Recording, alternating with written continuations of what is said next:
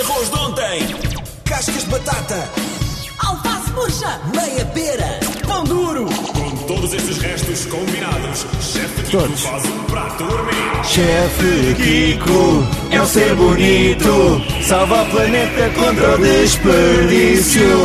Grande chefe Kiko, e hoje na reabertura do boteco, e é sempre de saudar a reabertura de restaurantes nos tempos difíceis que, que temos vivido. Bem, Kiko, É corajoso. verdade, agora ficamos todos em Lisboa, por isso não há razão para saírem de Lisboa e não irem ao boteco. Por isso é, Exatamente. é literalmente isto. Ficam Ali ao pé da bem, Praça de Camões, não é? bem Central. aconchegadinhos. Acho que já dissemos isto, mas podemos continuar a repetir várias vezes e passamos agora 5 minutos a falar do boteco.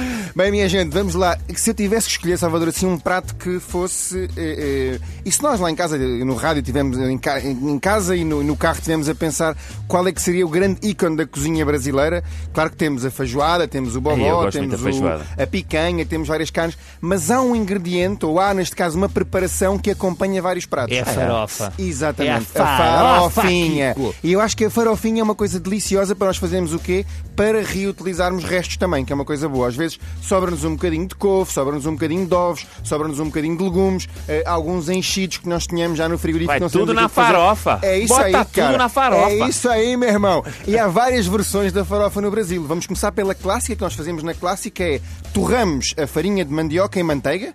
Torrar pode ser numa frigideira, ou seja, aquecemos a manteiga, juntamos a farinha e vamos torrando. Também podemos fazer este processo no forno. No forno eu também peço um bocadinho de atenção, que é ir mexendo a Pois, farofa com a manteiga tudo, não é? para não queimar, ou seja, pomos o forno a 160, 170 graus e vamos lentamente mexendo a farofa com a manteiga.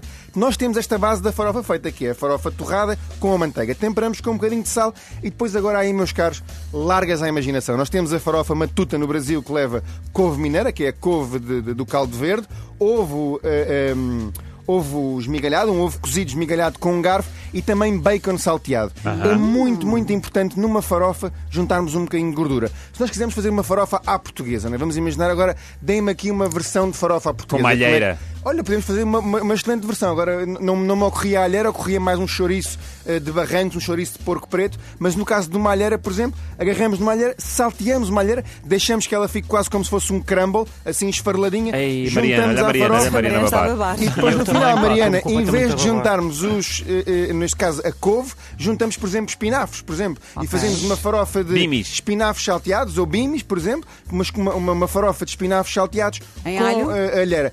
Pode sempre um toquezinho de alho, eu acho que fica sempre muito bom. Também e também pode-se acrescentar, mesmo que não usemos os espinafres para pôr na farofa, podemos sempre acrescentar um bocadinho de alho na farofa. Aliás, há muita gente que começa por fazer a farofa derretendo a manteiga, picando um bocadinho de alho, juntando também um bocadinho de bacon, que é para o bacon largar aquela gordura maravilhosa que- daquele animal maravilhoso, que é o porco, não é? come-se tudo, desde as orelhas até aos pés, e basicamente Fala vai por ti, largando fala aquela por ti. gordura e nós juntamos a farofa e a farofa vai cozinhando nesta, nesta, no fundo, nesta gordura maravilhosa que é. Agora, regra número um é, aquilo que eu gosto de fazer lá em casa é, eu faço uma base de farofa simples, apenas manteiga e farinha, normalmente 100 gramas, 150 gramas de manteiga para meio quilo de farinha, deixo que, que, que a farofa assim bebeda bem na, na manteiga e depois à medida que vou tendo restos, vou juntando à farofa. A farofa é um ingrediente, um acompanhamento ótimo para comermos com carnes, com peixes, com, picanha. legumes, apenas com um ovo. Imaginem, por exemplo, um prato que farofa na parte de baixo, depois vou escalfar um ovo e ponho na parte de cima. Ou seja, ponho a cremosidade da gema, a clara já coagulada, com um bocadinho da, da farofa. É literalmente uma maravilha.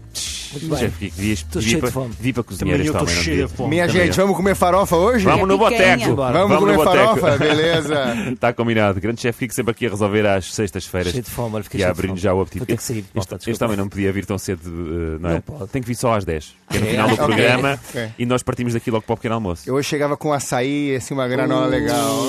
Mas olha, esta, esta receita para quem ficou com água na boca está no site da RFM. café da manhã.